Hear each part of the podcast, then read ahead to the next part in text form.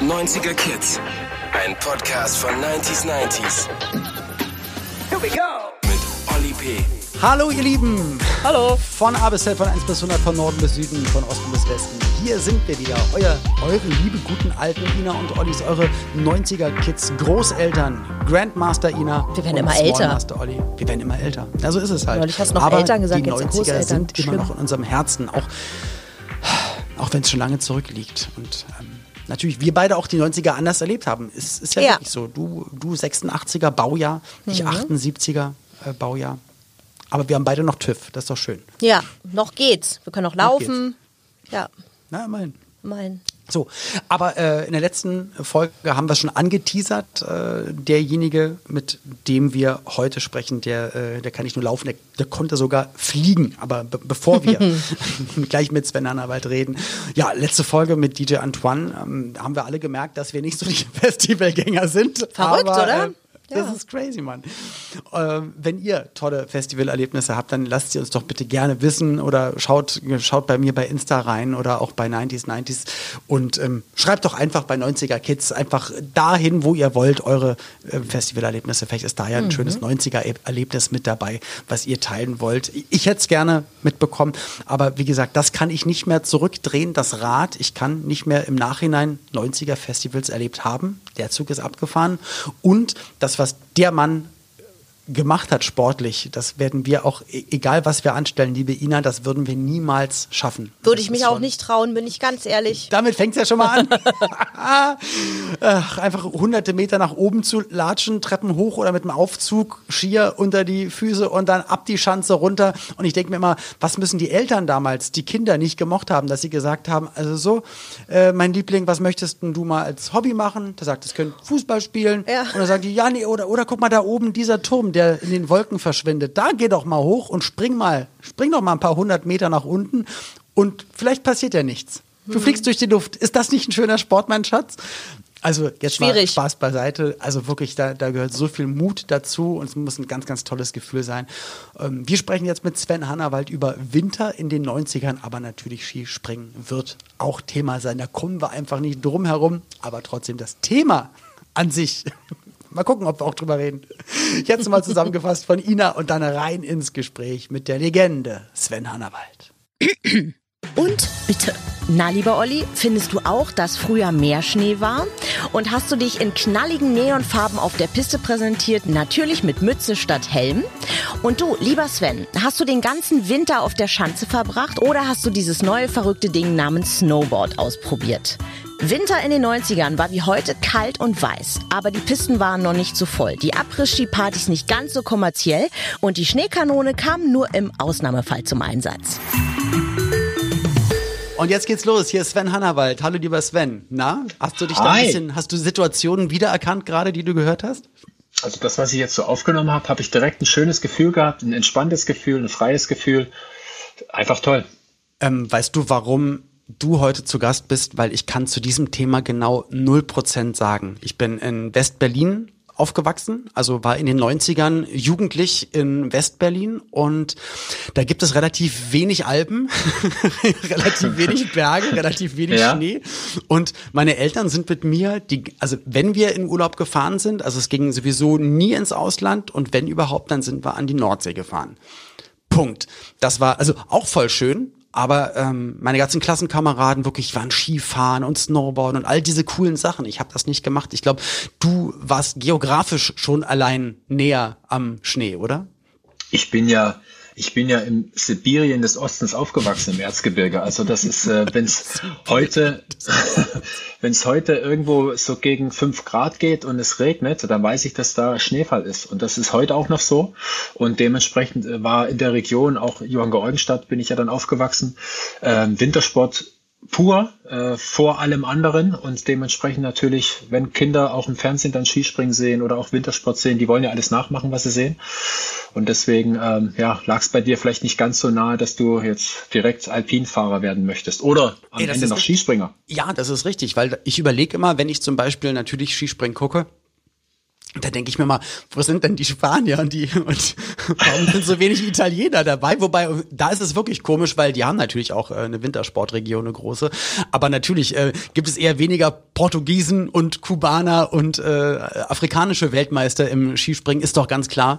Natürlich muss das ja auch vom Klima überhaupt in das Land reinpassen. Und es gibt ja auch äh, Sportler und Sportlerinnen, die dann äh, auch in anderen Ländern trainieren, weil es auch bei denen einfach gar nicht die, die Möglichkeiten gibt, das zu machen. Aber ist ja klar, also du kommst aus einer, ist bei mir genau das Gleiche, wenn ich ans Erzgebirge denke, du kommst aus einer eher winterlichen, kälteren Region. Meine Schwiegeroma wohnt ja auch im Erzgebirge, in ja. Annaberg, Buchholz.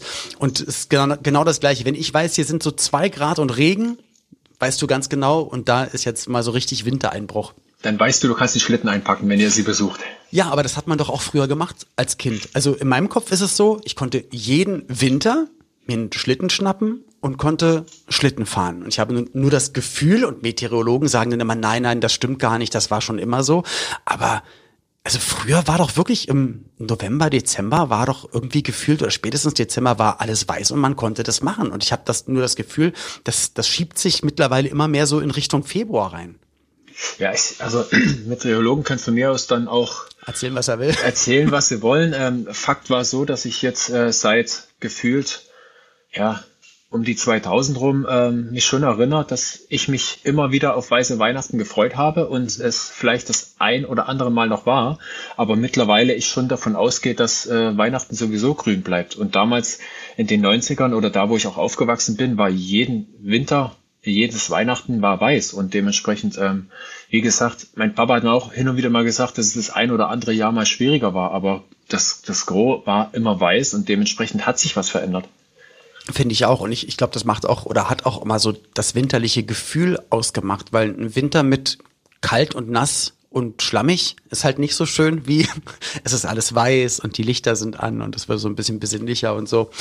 Ähm, weißt du, ich bin 99 mal für eine kurze Zeit nach Mallorca gezogen, weil meine äh, erste Ehefrau, ich darf nicht erste Ehefrau sagen, meine Ex-Frau äh, hatte dort zu der Zeit gedreht, gearbeitet. Wir sind jungen Eltern geworden Mhm. Und, ähm, und da habe ich gesagt, komm, ich, äh, ich komme mit und äh, was natürlich klar ist und pass auf den Kleinen auf, während sie arbeitet.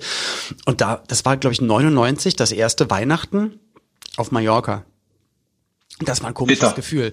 Ja, also wenn das mit der Erderwärmung weiter so geht, ich kann dir nur sagen, es macht keinen Spaß. Es waren einfach, glaube ich, 21 Grad und man saß im, im T-Shirt mit, mit, mit ganz guter Sonne grillend auf dem Balkon. Und das war und ein Plastik und ein Plastiktannenbaum ja. in der Wohnung. Das war das ganz war kein, schlimm. Nee, das war ganz schlimm. schlimm. Also ich kann das auch überhaupt nicht nachvollziehen. Ich meine, letzten Endes bin ich natürlich auch so aufgewachsen. Ich weiß, wie schön Winter sein kann. Ich weiß natürlich auch, dass aktuell die Schwierigkeit ist, äh, Winter ist natürlich dann auch die lichtarme Zeit. Mhm. Und deswegen gab es natürlich dann auch von dem Herrn oben, ja, Schnee, dass natürlich das bisschen hell zumindest reflektiert wird. Also sprich, hast du auch im Winter jetzt nicht so, so, ja, so, so, so ein, so Depri-Phasen gehabt oder äh, nicht, nicht, nicht Depri-Phasen, aber jetzt, weiß, jetzt ist es halt, ja, das ja. ist, ja, und jetzt ist es halt so, ich meine, ich kann die Leute in der Stadt völlig nachvollziehen, dass die überhaupt keinen Bock haben auf Winter, weil die aber auch gar nicht wissen, was richtiger Winter ist. Ja. Also wir waren ja dann auch äh, die ganze Zeit äh, äh in, in Skandinavien jetzt auch und wenn da halt Schnee liegt, ja, und, und dann irgendwo alles, die ganzen Straßen auch nicht gesalzen sind, sondern die dann halt eben mit Spikes fahren.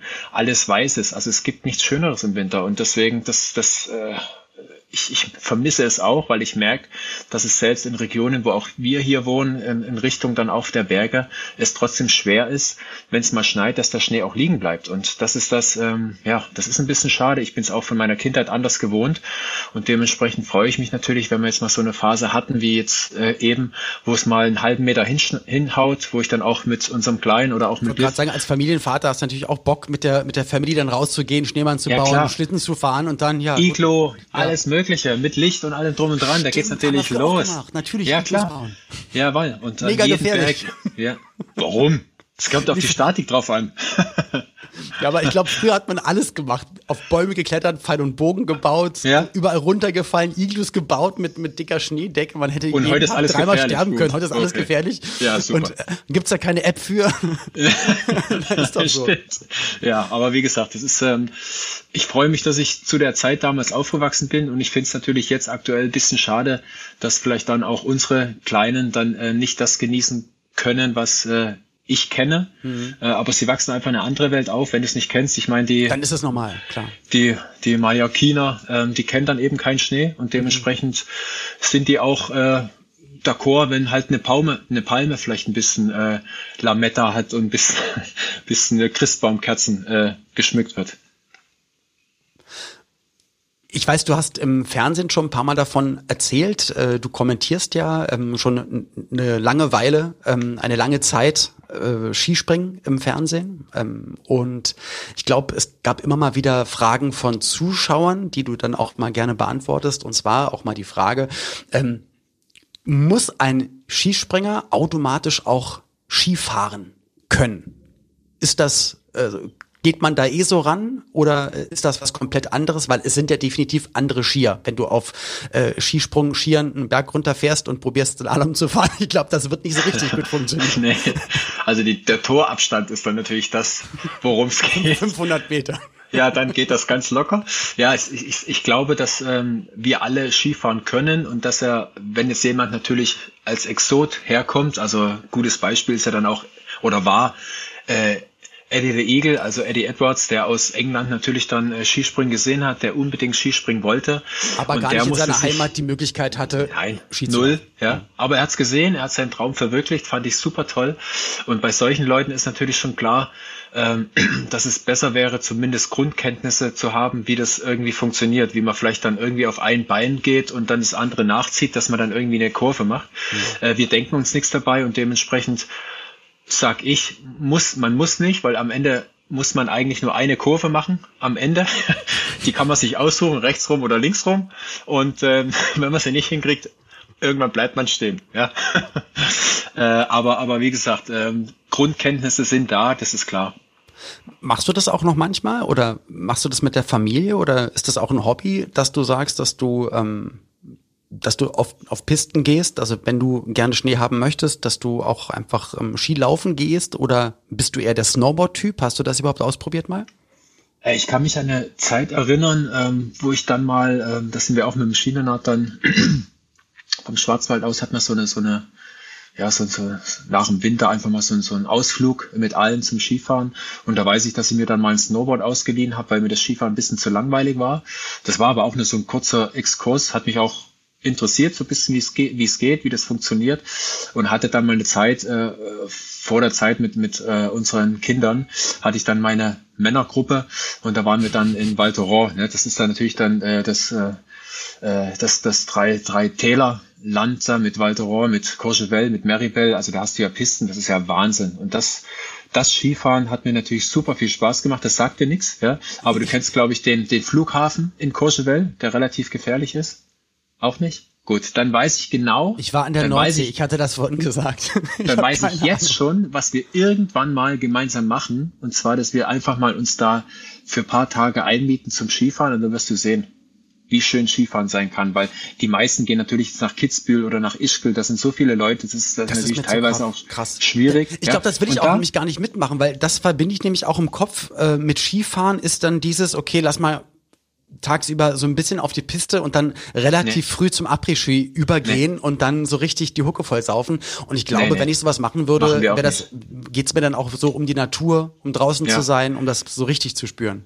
Ja, also Val Thorens, ich sage, und es war das, ich war einmal da, äh, habe mich auch, muss ich zugeben, überreden lassen, so weit zu fahren, weil es mhm. war ja dann auch von München aus immer, glaube ich, sechs oder sieben Stunden gefahren. Und wo ich dann dort war, ich wollte eigentlich nicht mehr her, weil das, du hast so viel, das ist so breit, das ist so groß. Du hast natürlich dann irgendwo so Hotspots, wo dann die ganz super wichtigen dann natürlich auch ihre ganz großen Flaschen öffnen müssen. Ja, das ist ganz toll für die, aber Mit du kannst Schwert. dich, ja, du kannst dich einfach da wirklich du hast Ausblicke über Berge, das ist der Wahnsinn. Also du bist ja dann auch zwischen zweieinhalb und der höchste Punkt ist, glaube ich, 3-2. Du hast, du hast, bist auch nicht gezwungen, morgens um sieben schon aufzustehen, dass du die erste Piste kriegst. Ja. Äh, das dann, weil es später am Nachmittag schwierig ist, weil dadurch, dass es so hoch ist, kannst du auch um 14 Uhr loslegen und hast genau die gleichen Pisten. Also das war der Wahnsinn. Und das ist auch das jetzt mit, mit Kindern, wenn die dann mal größer sind, bin ja nach wie vor noch Aktuell ist leider Corona-bedingt jetzt nicht an den Schanzen äh, mhm. vor Ort. Aber wenn es dann mal möglich ist, nehme ich natürlich auch Familie und ähm, Melissa dann mit. Da versuchen wir dann schon mal so ein bisschen auch mal vormittags, wenn Nachmittagsspringen ist, mal zum Skifahren zu gehen, mal ein bisschen ja, reinzukommen. Schön. Und dann, wenn das irgendwann mal soweit ist, dann glaube ich, dass wir auch mal irgendwo über den Winter uns mal einfach mal zwei Wochen dann verabschieden, uns da uns wirklich schön machen, weil auch die Sonnentage dort extrem viel sind. Also ähnlich wie St. Moritz, nicht so viel wie St. Moritz, aber ich glaube um die 200 oder sogar 250 Sonntage. Und das ist ein Traum. Das ist, das vergisst das du ja niemals. Das Gegenteil von England. Die haben genau. zwölf Sonnentage.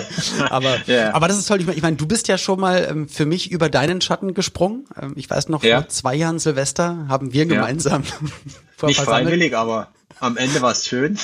vor versammelter es gab auch, Ja, es gab vorher noch ein Bier, das war auch gut. Ich, hab, ich hatte alkoholfrei, das, ich, das weiß ich noch. Ja. Aber genau, wir haben beide Flugzeuge im Bauch gesungen. Und ähm, ja, als Wiedergutmachung würde ich dann sagen, okay, dann äh, stelle ich mich für dich mal auf Skier und ähm, Auf eine Schanze? Nein, brauchst du nicht. ich, würde das so, ich würde das so gerne machen. Das ist, ich, weil das ist ja kein Sport. Ich meine, du kannst mit 30 sagen, ach, ich habe noch nie Volleyball gespielt, ich probiere das mal. Oder, äh, ja. oder mit, mit 40, ach, so Fußball habe ich in der Schule nicht gemacht, aber komm, so ein bisschen kicken geht immer. aber ja. so ein bisschen Skispringen geht immer, das kannst nee, du halt leider nicht sagen. Selbst für mich ja nicht. Also es oh. gibt das selbst für mich nicht. Also das ist ja auch ähm, einfach mal so ein bisschen Skispringen gehen, das funktioniert selbst für die nicht, die es auch jahrelang gemacht haben. Also ich selber würde jetzt auch nicht direkt in Garmisch springen. Müsst auch auf kleinen Schanzen anfangen. Also wenn mich irgendeiner überredet, weiß ich, okay, ich muss eher auf klein anfangen, dann mhm. rufe ich dich an und dann nehme ich dich gleich mit, weil du musst ja dann auch auf klein anfangen. Auf jeden Fall, aber das würde ich gerne machen. Aber Spaß beiseite, ich war, ich bin in meinem, in meinem Leben zweimal Ski gefahren, einmal Snowboard und das war jeweils für Dreharbeiten und ich habe mich auch nicht so doof angestellt. Also rein theoretisch geht das eigentlich ganz gut. Ähm, was ich aber häufiger mache, durch meine Ehefrau und durch meinen Schwiegervater natürlich, der ist ja Eiskunstlauftrainer. Und ah, ähm, okay. ist, ist das eine Sache? Hast du das früher gemacht? Ähm, auf Schlittschuhen auf äh, zugefrorene Seen? Hat das bei dir stattgefunden in der Kindheit oder in den 90ern? Ja, aber wir haben dann keine keine Pyretten gedreht, sondern äh, wir Nur haben Sprünge. dann natürlich dann Schläger, Schläger und Pucks genommen und haben dann natürlich dann ein bisschen Eishockey gespielt. Das ist natürlich dann für Jungs oder für, für kleine Kinder natürlich, da kannst du dich dann, hast meistens auch Protektoren an, da kannst du dich aufs Eis schmeißen, du kannst dich dann irgendwie in den Puck reinhauen und ähm, irgendwann auch mal, wenn du zu scharf geschossen hast, äh, hast du das Problem, dass du den Puck irgendwo im Schnee suchen musst. Also das sind so die kleinen Dinge, die ich einfach auch von früher noch im Kopf habe. Wann hast du heute in der heutigen Zeit einen zugefrorenen See? Also auch das sind ja Dinge. Ich finde es ein bisschen schade, das, was wir alles erleben durften, äh, das war so toll, auch im Winter über. Haben uns auch im, am Sommer gefreut, aber der Winter war halt einfach Winter, das war schön, du konntest dich überall reinschmeißen, du konntest von irgendwo runterspringen und es hat Wuff gemacht und dann warst und du vielleicht eine Minute weg. Schnee, genau. Ja, und hast dann erstmal suchen müssen, wo es, wo oben war. Das sind einfach Dinge, da, wenn ich drüber nachdenke und drüber erzähle, habe ich dann schon wieder das schöne Gefühl, was aber leider nicht mehr so oft in der heutigen Zeit ist, zumindest in unseren Regionen. Wenn man höher in die Berge geht, ist es ja noch nach wie vor. Noch. Ja, und das auch ganz dick eingepackt werden, weiß ich noch, also ich bin ja 78 geboren, das heißt Anfang, Anfang der 90er auf jeden Fall, ähm, wenn es ein bisschen kälter wurde und natürlich dann in Berlin auch Schnee lag und wir hatten einen, wir haben das immer, also da war so ein Edeka, Verbrauchermarkt gewesen und ja. dahinter war ein kleiner Hügel. Das war dann immer der Edeka-Berg, so haben wir ihn genannt. Okay. Und der war fünf oder sechs Meter hoch, aber das war für alle Kinder aus der Siedlung, so eine Hochhaussiedlung, das war dann der Ort, ja. wenn Schnee gefallen ist und Schneeballschlachten und auf Bäume klettern und mit den Schlitten runter und so. Und das war schon echt eine mega coole Zeit und die Eltern ja. haben einen natürlich dann auch dementsprechend dick eingepackt. Das heißt, du sahst wirklich aus wie bei einer arktischen Expedition, so, hast dich mhm. totgeschwitzt, ja. aber das ist eigentlich eine richtig tolle Zeit und jetzt mittlerweile, ja, hast du eine Übergangsjacke an, eine coole Mütze und das reicht dann leider schon im Dezember, Januar Bereich. Ja. Ja, es ist ein bisschen schade. Aber wie gesagt, man hat die Hoffnung, dass es vielleicht irgendwann mal, ja, keine Ahnung, sich wieder dreht, wobei die Hoffnung wahrscheinlich dann eher sehr gering ist. Ja, du, irgendwann und, ähm, schlägt der Komet auf der Erde ein und alles reguliert sich wieder und dann fängt das wieder, wieder Eiszeit, an. oder? Genau, dann fängt das wieder von vorne an. Okay. Und dann machen wir es besser. Ja. ähm, wenn du an die 90er zurückdenkst, ähm, du bist ja ein paar Jahre älter als ich. Ähm, ich ich habe die 90er in Berlin, also in einer Millionenmetropole Großstadt erlebt. Du ja dann die 90er äh, eher als Leistungssportler. Hast du da trotzdem, sage ich mal, äh, die ganzen Popkultursachen konsumiert? Hast du Musikfernsehen geguckt oder war da eher Sport und Training im Mittelpunkt bei dir?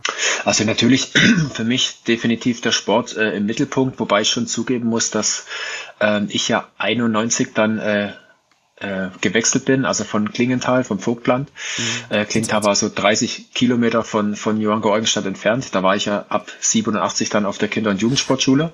Aber heißt das immer noch Johann Georgenstadt? Gibt es das? Ich habe den Namen mein, noch. Ich habe den Namen. Johann Georgenstadt, das ist doch doch, das ist mein okay. mein Ort, wo ich gewohnt Hometown. habe okay. und ähm, und Klingenthal. Also es gab dann zwei äh, Sportschulen in, in zum einen im Fichtelberg, also äh, am Fichtelberg in Oberwiesenthal mhm. und zum anderen gab es die andere in Klingenthal und ich bin dann nach Klingenthal. Und Oberwiesenthal ist Jens Weißflug. Jens Weißflug, genau. Richard Freitag, alle die okay. Konsorten da. Mhm. Und, äh, und, und ich habe wie gesagt, äh, es war dann der Wechsel, 89 war ja Mauerfall. Mein Papa ist ja dann direkt äh, äh, rüber und hatte vorher schon mal Urlaub beantragt und hat da schon so ein bisschen gemerkt, dass das in die Richtung geht, dass die Mauer fällt und hat da schon wegen Arbeiten so geschaut. Meine Schwester und meine Mama sind dann 90 rüber, weil meine Schwester dann damals in der sechsten Klasse war und das konnte man dann gut äh, wechseln vom, vom, von der Schule her, mhm. ja, dass da nicht irgendwie die großen Probleme gibt. Äh, und ich bin, ich habe ja meine Realschule dann fertig gemacht oder mittlere Reife und bin dann 91 im Sommer in den Schwarzwald und dann waren eigentlich die 90er Jahre bis 97 waren für mich eigentlich so, so die Zwischenjahre, wo ich erstmal, ja, was Neues gesehen habe, wo ich dann äh, auf einmal asphaltierte Straßen gesehen habe. Vor uns gab es ja meistens nur gepflasterte mhm.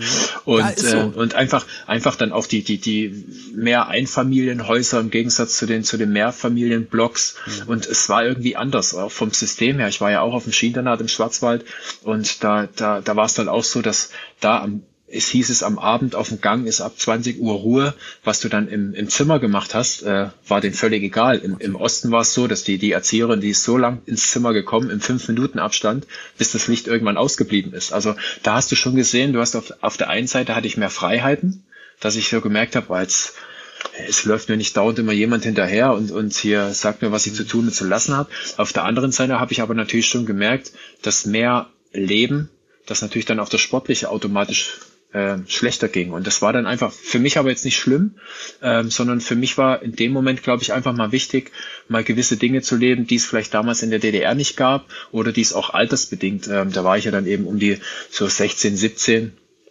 ähm, dass ich da einfach in einem anderen Prozess war, erstmal was anderes zu gucken, ja, mal wegzugehen, mal ein Bier zu trinken, ja, haben auch mal eine Zigarette geraucht. Das sind alles so Dinge, die du dann irgendwo mal machst und irgendwann kommst du aber selber drauf, dass das eigentlich totaler Schmann ist, weil das Leben irgendwie aus was anderem besteht und dementsprechend äh, damals ja auch so ein Gespräch mit dem Trainer war. Aber ich glaube, da trennt sich dann auch nämlich die Spreu vom Weizen. Das hörst du ja ganz oft auch bei meinem Sohnemann. Ich sag mal jetzt mit Fußball war ja. hat, hat wahnsinnig gut Fußball gespielt, was ich sehr sehr gut fand. Habe den immer ja. betreut und gefahren und ähm, hat dann in Auswahlmannschaften gespielt und äh, und und dann ging das genau in dem Alter 16, 17. Dann ging das nämlich los. Dann doch mal mit den Kumpels abends losgezogen und dann natürlich Mädels kennengelernt und dann da mal ein Bierchen und da mal äh, geraucht und ja, dann und ich glaube, das ist nämlich der Moment, wenn du als 16-, 17-jähriger Leistungssportler es verstehst und sagst, nee, ich möchte das weitermachen, ich bleib da jetzt dran, ich mache das für mich und nicht nicht nur für meinen Trainer oder für meine Eltern, sondern ich will das jetzt und das geht nur mit Disziplin. Ähm, ich glaube, das ist ein Knackpunkt bei ganz, ganz vielen Sportarten, bei ganz, ganz vielen. Ähm, ja, ist ja, halt ein schwieriges, ja, schwieriges Alter, weil, weil und gerade in den 90ern alles neuen CD und dann kommt irgendwann noch ja, das und das dazu und alles bunt und Party und cool. Ja, ja, wo wie gesagt, ich habe ja dann irgendwo auch äh, ja meinen ersten Kassettenrekorder gehabt, habe dann irgendwie keine Ahnung, was war da, Milli Vanilli oder kann das sein? Ja, Mann. Ja, mega geil. Ja, oder irgendwie Ace of Base oder was weiß ich, was ja. das war. Ich bin ja jetzt nicht so der, der, der musikalische, aber du hast Natürlich, dann halt. Natürlich, das habe ich doch hautnah miterlebt. ja, ist klar. Mit zwei Bier geht's, ja.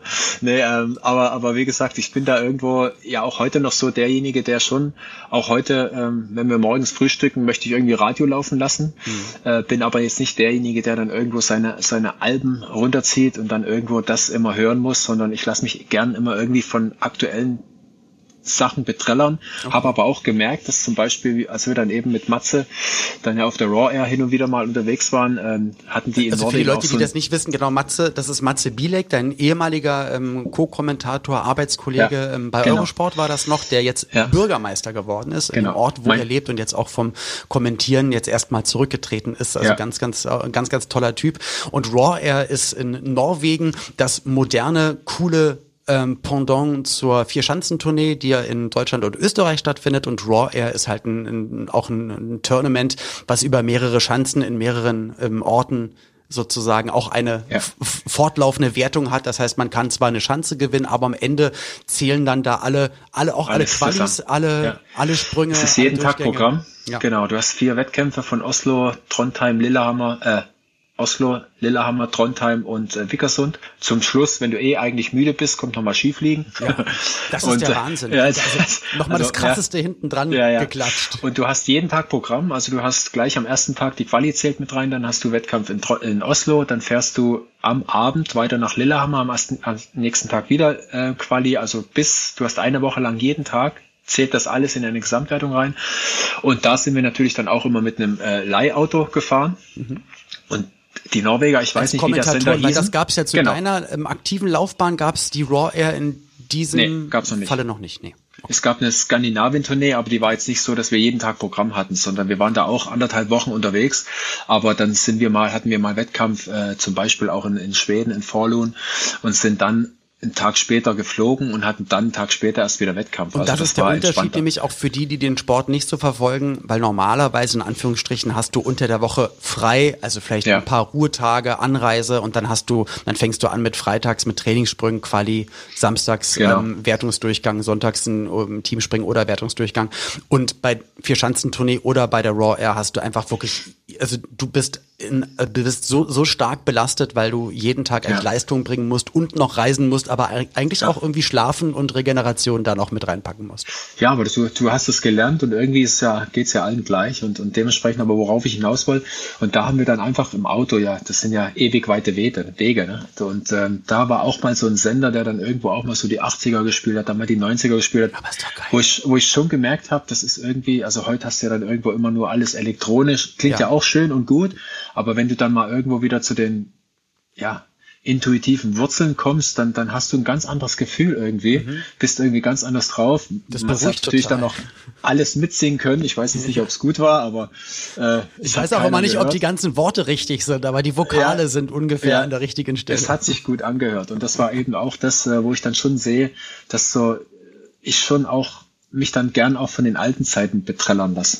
Ja, total. Also ich, das gebe ich ja auch immer gerne zu. Also bei mir laufen wirklich nur 80er und 90er Playlists, ähm, weil das halt auch einfach die, ist halt auch die prägende Zeit. Das ist ja auch die aufregende Zeit, die so ein Leben ausmacht. Ich glaube, ähm, natürlich wird man auch in 20 Jahren noch dann auf die 2000er oder 2010er zurückblicken und hat zu manchen Ereignissen auch was zu sagen. Aber so ja. hat das einfach jede Generation. Wenn ich meinen Vater frage, der ist, ähm, der ist 51 geboren, frage ich so, sag mal, was, wo war denn die Musik am geilsten? Er wird immer sagen 60er, 70er, besser geht's hm. nicht. So. Und ja. für mich 78 geboren, ich werde immer sagen 80er, 90er, also besser geht's doch gar nicht. Das ja, ist halt das, ja. wo du das erste Mal einen Walkman hörst und mit dem Fahrrad draußen unterwegs bist, das erste Mal knutschen, das erste Mal äh, Führerschein machen in deinem eigenen Auto, die, die, die erste Kassette reinmachen, das erste Mal Radio anmachen. Das sind halt deine ganzen ersten Male, also die prägende Zeit für dich.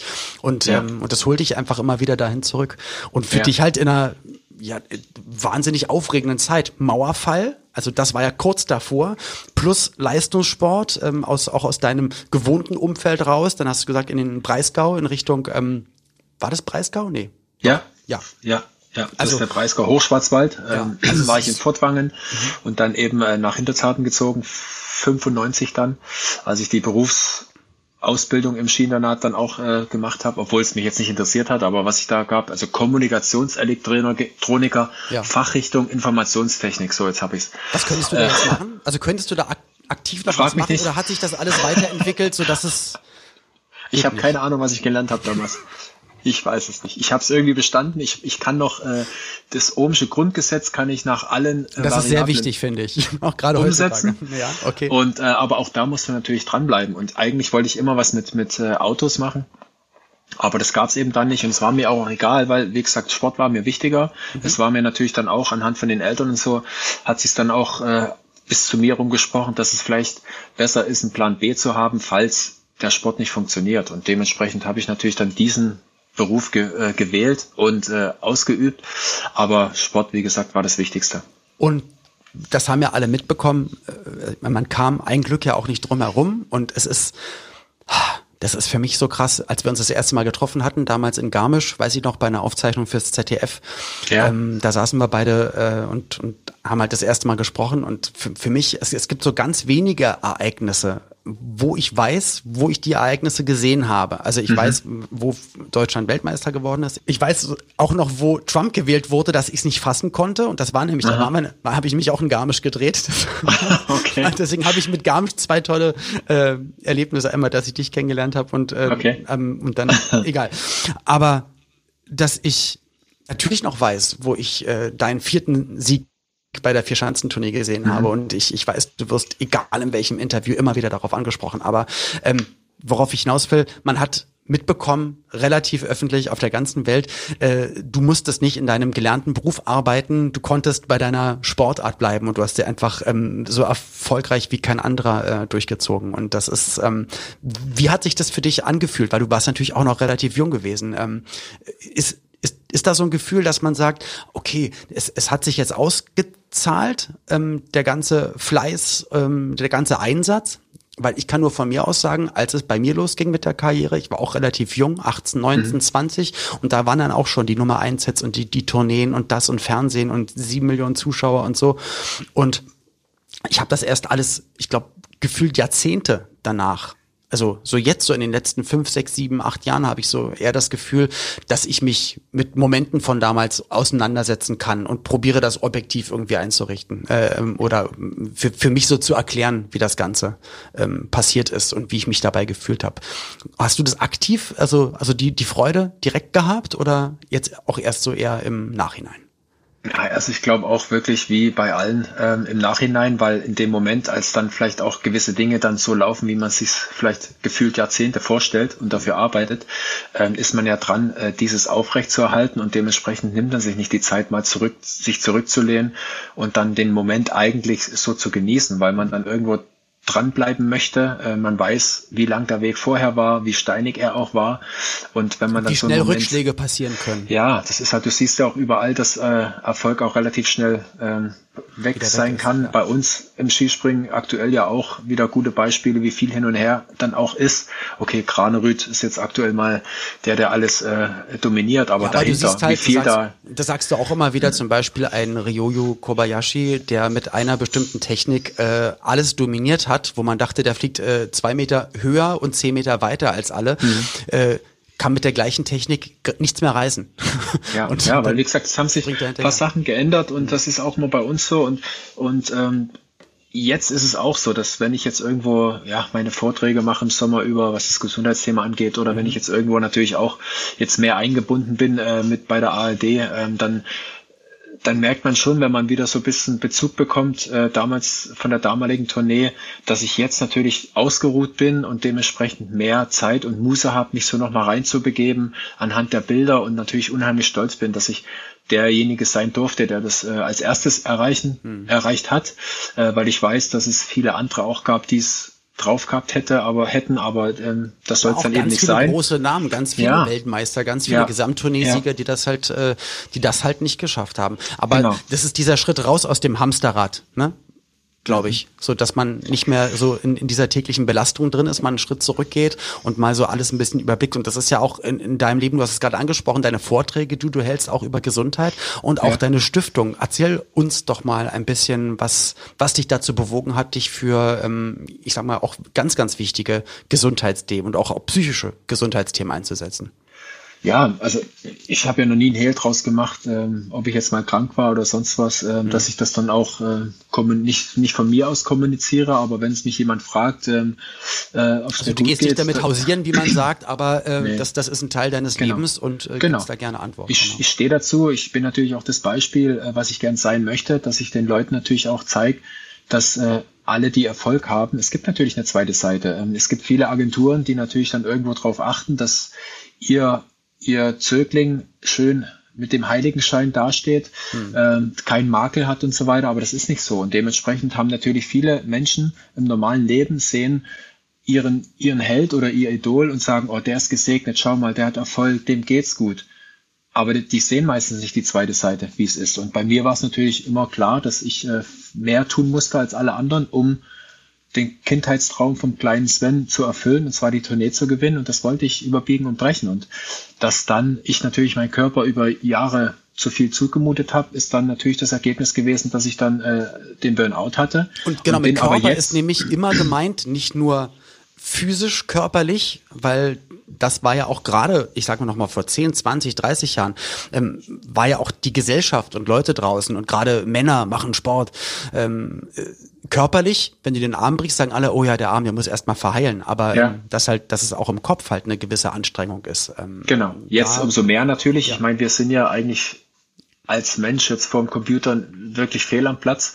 Äh, wir haben ja Arme und Beine, dass wir uns dann auch bewegen können und wenn wir dann äh, gefühlt das halbe Jahrzehnt vorm, vorm Laptop sitzen, ist natürlich nicht unbedingt das, was uns äh, gesund macht, weil natürlich auch nur die Birne Input hat und der Körper durch die Nichtbewegung diesen Stress gar nicht abarbeiten kann. Also es gab natürlich schon früher auch schwierige Zeiten, aber ich glaube, dass es früher das Thema Burnout weniger gab, weil man natürlich dann irgendwo auch viel mehr körperlich tun musste und die körperlichen Symptome natürlich dir klar aufgezeigt haben, also wenn du nicht mehr konntest, dann konntest du nicht mehr. Dann konntest du keinen Schritt mehr von anderen machen.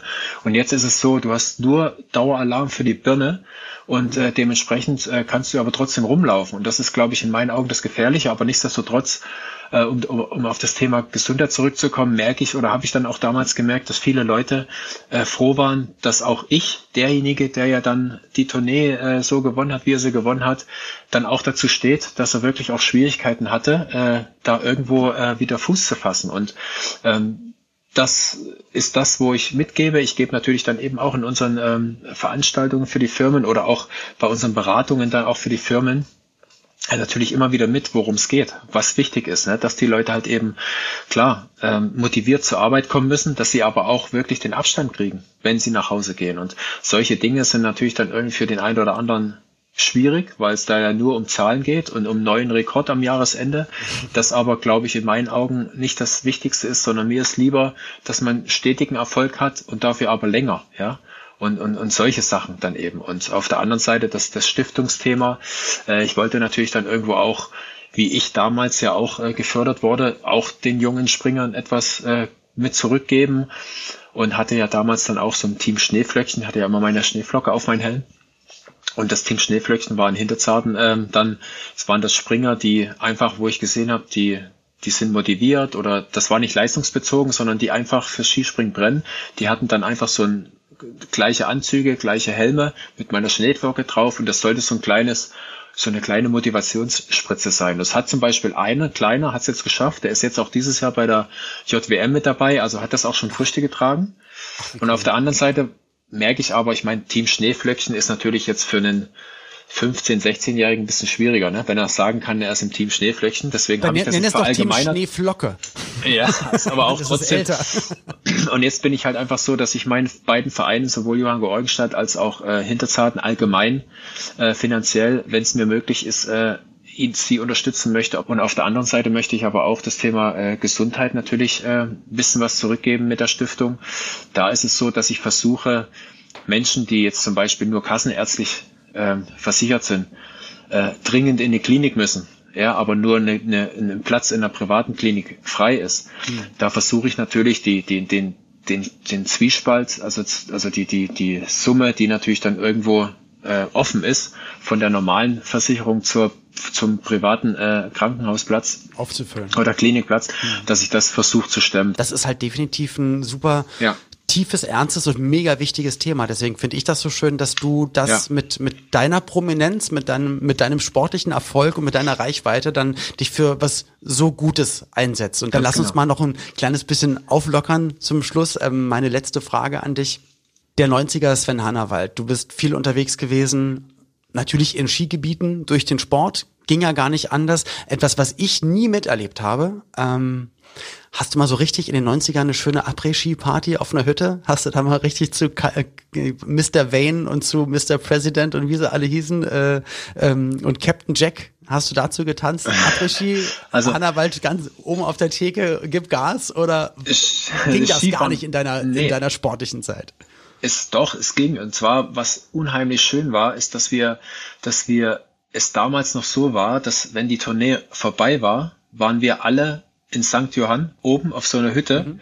und mhm. alle Nationen waren dort und haben die, die, das Ende der Tournee sacken lassen. Und da gab es natürlich nicht unbedingt nur Orangensaft oder Apfelsaftschorle, sondern es gab natürlich schon das eine oder das andere gemischt mit anderen typische, typische finnische Cocktail oder auch, äh, ja, wie gesagt, je nachdem, wie, wie man es dann auch, äh, auch vertragen hat. Aber es waren eigentlich damals noch Momente, die es heute leider nicht mehr gibt. Auch äh, jetzt, wenn in Planitza nach dem Skifliegen die Saison zu Ende war, sind alle Nationen da geblieben. Wir sind alle am Abend essen gegangen und haben uns dann in irgendeiner Dorfdisco getroffen ja. und haben irgendwie wirklich alle Nationen gemeinsam die Saison sausen lassen. Und natürlich war dann am nächsten Tag ein bisschen Schädelweh angesagt, aber das waren einfach Dinge, ähm, die waren super schön und mittlerweile ist es so, dass sie leider dann ja auch vom Programm her relativ schnell alle nach Hause fahren. Das finde ich ein bisschen schade. Ist mhm. ähnlich wie wie, wie auch wie ich mit dem Winter aufgewachsen bin, kenne ich das noch von damals und ich könnte es mir jetzt nicht vorstellen, jetzt nach der Tournee einfach so, ja, Tournee ist rum, okay, letzter Sprung, toll war's, ja, tschüss, wir sehen uns nächste Woche beim nächsten Wettkampf. Mhm. Ja, das ist einfach blöd äh, in meinen Augen, aber heute ist es so und wenn nur eine Nation feiern gehen würde, ist es auch nicht mehr das, was ich von früher kenne. Und wir hatten natürlich dann super schöne Abende, wo dann auch mal ein Finne, der eigentlich gefühlt ein halbes Jahr kein Wort rauskriegt, auf einmal redet wie ein Buch, wo du denkst, so komm, jetzt hol dir noch mal was zu trinken, dass du endlich mal aufhörst mit reden. Am nächsten Früh beim Frühstück war er schon wieder komplett in sich gekehrt, wo du gefühlt hast, warst du gestern eigentlich mit oder war das dein Bruder oder also das waren einfach Geschichten, die man jetzt äh, immer noch weiß, äh, die einfach unheimlich toll waren und bindend waren, ne? nationenübergreifend. Aber das ist ja das Tolle, ähm, also das, das merkt man als Zuschauer beim Skispringen und auch wenn man ein bisschen näher dran ist und sich auch mit den Leuten unterhält, man könnte sich das nicht äh, vorstellen, dass nach einer WM nach irgendeinem Titel dann, ich sag mal jetzt ganz doof, Manuel Neuer mit dem äh, mit dem Stürmer der gegnerischen Mannschaft danach noch mal ein Trinken geht. So dann ist ja halt jede ja. Mannschaft so für sich. Und beim, ich habe immer das Gefühl, beim Skispringen und auch beim Skifliegen ist es einfach so, man erkennt die Leistung des anderen neidlos an und muss sagen, ja, Definitiv. der war heute einfach der Beste. Was ja. für ein geiler Sprung. Herzlichen Glückwunsch. Ich hoffe, ich schaffe das auch irgendwann mal. Also das ist ja. eine Gemeinschaft, die eigentlich natürlich gegeneinander springt, aber auch miteinander reist und irgendwie ist ein kleiner Zirkel echt waghalsiger, cooler Typen. Ja, und das war's von früher bis bis heute noch. Ist wie gesagt, es hat sich verändert, weil sie jetzt nicht so mehr die die die die sind, die dann irgendwie nach Wettkämpfen vielleicht die Gemeinschaft suchen. Aber das ja. ist ja nicht schlimm, sondern äh, wichtig für mich ist, dass man immer respektvoll miteinander umgeht, dass man über den Tag auch mal während dem Wettkampf und so weiter auch so ein bisschen seine Späße macht und so und man einfach merkt, dass es so eine Skisprungfamilie ist und nicht irgendwo Nation für Nation irgendwo ihre eigene Suppe kocht und ja hofft, dass äh, man immer irgendwie vor einem ist. Und ich finde das eine tolle Einstellung und das äh, finde ich, das schließt den Kreis. Dann hoffe ich das weiter, also dass die Skisprungwelt weiter so ähm, mit, miteinander weiterarbeitet und füreinander da ist und dass du auch weiterhin für den Sport da bist, aber auch für andere Menschen, denen es nicht so gut geht, durch deinen, durch dein Engagement und durch deine Stiftung. Und vielen Dank für den schönen Einblick in deine 90er Zeit und in deine aktive sportliche Zeit und was du jetzt so machst. Danke mein Dankeschön, heutiger Gast, Sven Hannawald. Und bald singen wir wieder und fahren die Pisten runter. Ja, machen wir. Tschüss. Ciao, ciao. Ja, das war der Sven. Der, der Sven der, war das. Der, der Sven. Ein bisschen warm ist mir ums Herz, äh, weil ich mit, mit so Winter in den 90ern einfach wirklich, wirklich schöne Momente äh, verbinde. Also Wirklich? sowohl, ja, also mit, mit, es gab ja immer, also bei uns war das früher so, es gab immer Familien, die sind in den Winterurlaub gefahren und es gab Familien, die das nie gemacht haben. Und wir waren so eine Winterurlaubfamilie. Alle mussten Geil. langlaufen, später dann, äh, später dann Alpin, genau. Und ähm, irgendwie hatte ich das Super Gefühl, G. Weihnachten war immer Ski, äh, Ski, äh, Schnee. Auch in Berlin. Beides, also wahrscheinlich dann. Ja, Ja. aber es war wirklich so. Es Oder? Doch, ich komme ja auch aus Berlin. Es war früher, da war weiß. Da war Hm? weiß. Oh. Und deswegen ist mir Manchmal jetzt so ganz heimelig. später oder so, ja, aber- genau, aber es war was. Deswegen ist mir jetzt ganz heimelig. Na aber ja. sehr schöne Folge, hat mich gefreut. Und Dankeschön. wir haben bald wieder Ja. eine neue. Ja, das genau, hast du gut richtig. gemacht, Olli. Ja, du auch. Also, ähm, genau, Feedback zur Folge. Ihr, ihr kennt das Spiel, ähm, lasst es uns einfach wissen. Und wenn ihr wollt, dann hören wir uns in der nächsten Folge wieder. Ähm, wir sind auf jeden Fall am Start. Der liebe Hans Siegel. Ähm, ihr kennt den unter anderem natürlich auch vom. Jetzt hör endlich auf, Ina, das ist unglaublich. Mann, ey. Du schwärmst für ihn. Es ist doch so. Hans Siegel, der Wer mag Bergdoktor. den Bergdoktor nicht? Ha? Frage ich da. Ja. Und du hörst nichts, keiner sagt, ich nicht. Also wir, wir lieben ihn und ich muss sagen, und du kennst ihn ja auch, ähm, ein, ein unfassbar toller, lieber, netter, freundlicher Mhm. Mensch und wir reden über auch ein Thema wie die Folge äh, mit DJ Antoine, die vorletzte Folge. Wo ich nichts zu Festivals sagen konnte, ist die nächste Folge auch etwas, zu der ich auch nichts sagen kann, weil ich nicht studiert habe, weil ich direkt schon mit 18 angefangen habe zu arbeiten. Es geht um das Studieren in den 90ern. Ich, ich hoffe, er hat es gemacht und kann wenigstens ein bisschen was dazu erzählen. Er ist so bestimmt- klug. So Karl klug. Luca, er muss, äh, er muss studiert haben. Okay, na gut. Also dein, dein, dein Wort in den 90s Ohren. Und wir hoffen, dass ihr auch in der nächsten Folge wieder an unserer Seite steht und mit uns zurückblickt in die schönste Zeit unserer Leben in die 90er. Bis dahin, liebe 90er Gemeinde, bleibt gesund und fruchtbar. Alles Gute. Eure Ina und euer Olli. Tschüss. 90er Kids. Ein Podcast von 90s 90s. Der Radiowelt für alle Musikstyles der 90er. In der App und im Web. 90s90s.de